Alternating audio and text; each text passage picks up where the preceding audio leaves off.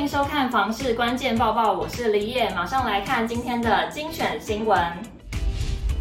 作家黄大米认为，不管房市有多热，有些房子就是卖不掉，是什么样的房子呢？他直言就是动了格局，而且改得太独特的房子。他说自己在逛售屋网或者看房时，发现如果屋主将三房的格局改成两房，日后会有点难卖，不然就是成交价格低了点。他解释，因为会买全幢三十几平的人，多数都是希望房子是三房，而不是一个超大主卧跟一个小房间。因此，如果考量到未来转手，建议不要三改二。类似的原因，黄大明点出另一种难卖的房子是大楼两户打通，因为平数会变得很大，导致总价拉高。但高总价的客群会在乎公社以及大厅门面，所以如果社区不够气派跟新颖，外加大楼屋龄又比较久，就很难吸引到高价客群愿意花大钱买两户打通的物件。你有觉得房仲很爱劈头就问，请问是要自住还是投资用吗？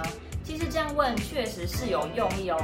永庆房屋资深房仲说明，两者的差异在于，对于想买房自住的民众，看到的是需求；而想买来投资的民众，看到的则是利益。而两者有时是无法同时兼顾的。该位资深房仲举例，当民众看到一间符合自身需求，虽然价格可能较高，但因为需要或者喜欢，反而会买单。但若是民众以投资为目的，没有实际的居住需求，遇到价格相对划算的物件就会下手，因为只在乎利益。所以经纪人在介绍产品的时候，方向就会有所差异。不过也不是所有的自住者想要买的物件价格都会比较高，有时也会遇到既有自住需求且价格相对划算的房子，仍需要视个案情况做调整。